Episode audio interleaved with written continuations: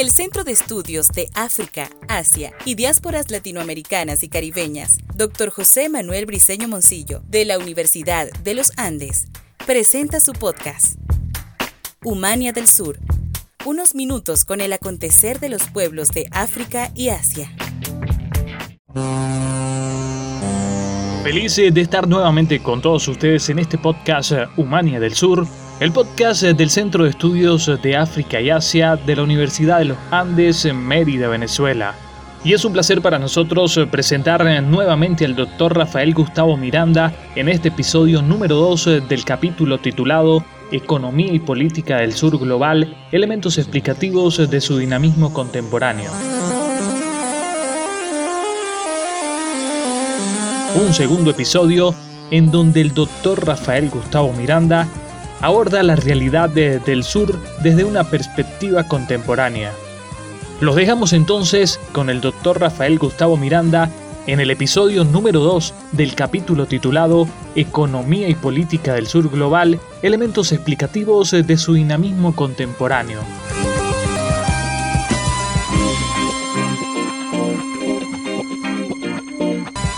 En nuestra primera entrega de este podcast resaltábamos la importancia que ha tenido el sur global en el orden global contemporáneo y cómo los elementos materiales o económicos son los que han apoyado o acompañado a este nuevo dinamismo del sur global. Sin embargo, también advertíamos que los aportes del sur global no solamente son contemporáneos, sino que tienen una significativa tradición histórica y que tampoco se han reducido solo al dinamismo económico o comercial, sino que también en el aspecto político se han hecho significativos aportes. Entre estos aportes queremos resaltar, por ejemplo, que Atenas y otras ciudades de Grecia como Espartas son herederas de ciudades semitas y egipcias que desde el milenio 7 a.C. ya comerciaban con otras ciudades como Uyuk en Turquía, Uruk en Mesopotamia, Ávidos en Egipto, Monjenjo en el Valle del Indio, Daquín en China y desde el milenio 3 a.C. en el Mediterráneo oriental con Biblos. De hecho, en el tercer y segundo milenio a.C., todo lo que iba a ser la futura Grecia había sido colonizado por semitas y egipcios. Mientras que Europa estaba en su Edad Media, el sistema interregional asiático, afro, mediterráneo se caracterizó por la expansión de los mongoles, que permitió establecer conexiones entre la estepa euroasiática, el norte de China, India, los califatos musulmanes, el imperio bizantino y la Europa latinogermánica. Por la rápida expansión musulmán que tomó Alejandría en el 643 y a la península ibérica desde finales del siglo XVII. También por la pacificación budista de las actuales Afganistán, Pakistán, Bangladesh e Indonesia. Por la resistencia del imperio bizantino hasta 1453 frente a los ataques de los turcos y musulmanes, permitiendo que la Europa latinogermánica no cayera dentro de la influencia islámica. Así pues, Roma, la propiamente occidental, la futura Europa, con su baja densidad poblacional, con su pobreza productiva y mercantil y su poca complejidad cultural, era periférica y dependiente del mundo islámico. Roma estaba aislada y era feudal y fue la única medieval. La categoría medieval solo corresponde a Europa. Mientras que Europa estaba en su edad media, el mundo musulmán estaba en su modernidad. Era una civilización mercantil, urbana y con una proyección geopolítica que unió al Pacífico con el Atlántico, desde Mindanao, Filipinas hasta Marruecos. Otra advertencia importante eh, para desconstruir el metarrelato noratlántico centrado es advertir que el renacimiento italiano fue producto especialmente de la migración griega, que llegó luego de que los turcos tomaran su capital en 1453. También se debe resaltar que Egipto es la institucionalización del primer Estado-nación de la historia mundial y con una continuidad desde aproximadamente 3.000 años antes de Cristo. Es el precedente originario de Grecia y de las tradiciones religiosas culturales del judaísmo, cristianismo y del islam. Sobre el mundo musulmán también debemos destacar su importante expansión durante los primeros tres califatos, de Abu Bakr 632 a 634 de Umar 634 a 644 y de Uthman 644-656, que incorporaron a toda la península árabe y parte importante de lo que ahora son el Líbano, Siria, Irak, Irán y Egipto, y con el establecimiento de la dinastía Umayyad en Damasco en el 661 llegó al norte de África, Anatolia, Sinit, actual provincia de Pakistán y Asia Central. Y finalmente, 100 años más tarde llegaría España, articulando a todos estos territorios con una ideología religiosa centrada en la igualdad humana ante Dios. En este mundo musulmán el imperio otomano fue especialmente exitoso. Lograron concentrar poder con base institucional como nunca antes en la región. Establecieron una burocracia y un ejército centralizado, con criterios impersonales de mérito, y sus instituciones fueron mucho más desarrolladas que cualquiera de los países de la Europa feudal del siglo XV.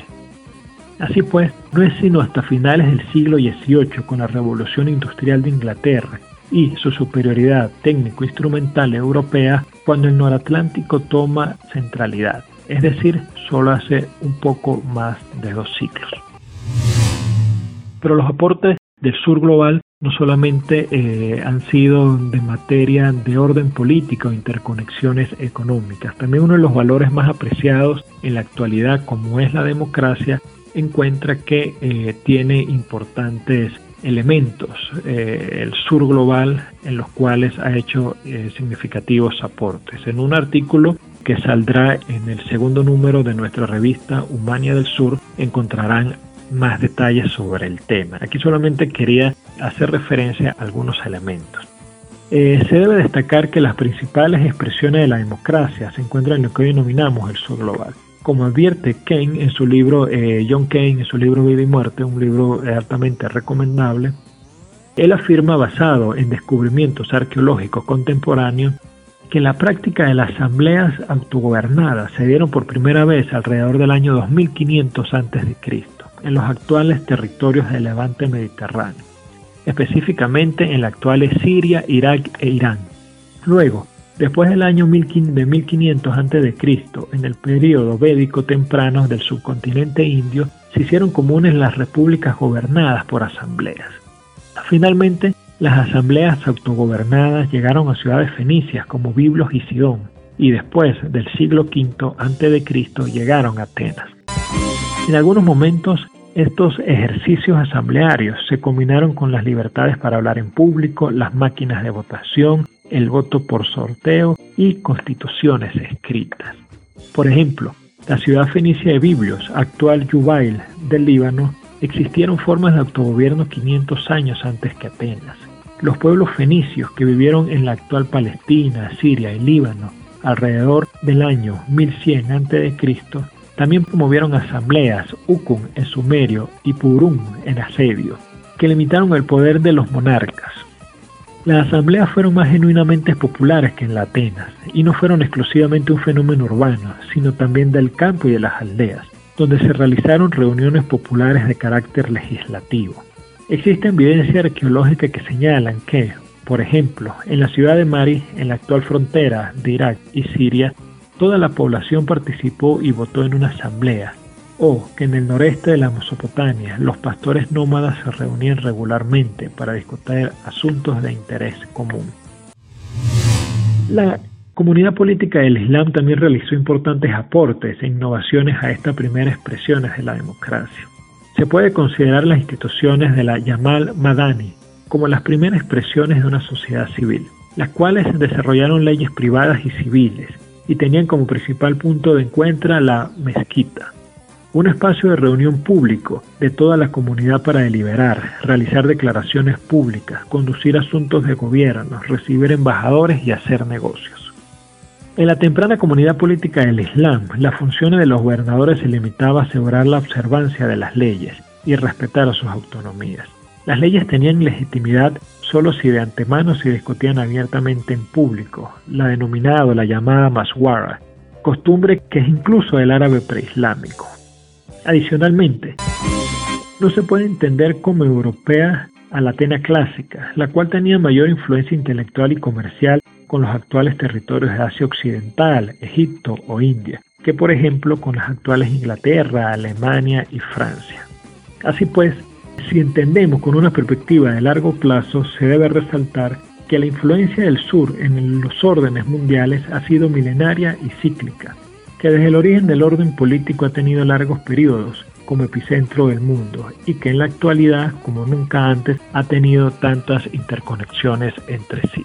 Son estas interconexiones lo que le da el carácter contemporáneo del sur global. Sin embargo, esta contemporaneidad tiene un sustento mucho más largo, histórico y rico como se señaló eh, de forma resumida en esta entrega. Por ello, es obligatorio de los analistas, tanto del sur global como de los estudios globales en general, prestar mayor atención en estas dinámicas, tanto para entender las particularidades del sur global como estas particularidades han influido en la configuración del orden global en general.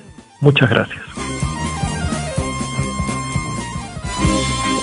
Para el Centro de Estudios de África y Asia de la Universidad de los Andes, Mérida, Venezuela, ha sido un honor poder contar con el doctor Rafael Gustavo Miranda como invitado en este nuevo capítulo del podcast Humania del Sur, el podcast del Centro de Estudios de África y Asia de la Universidad de los Andes.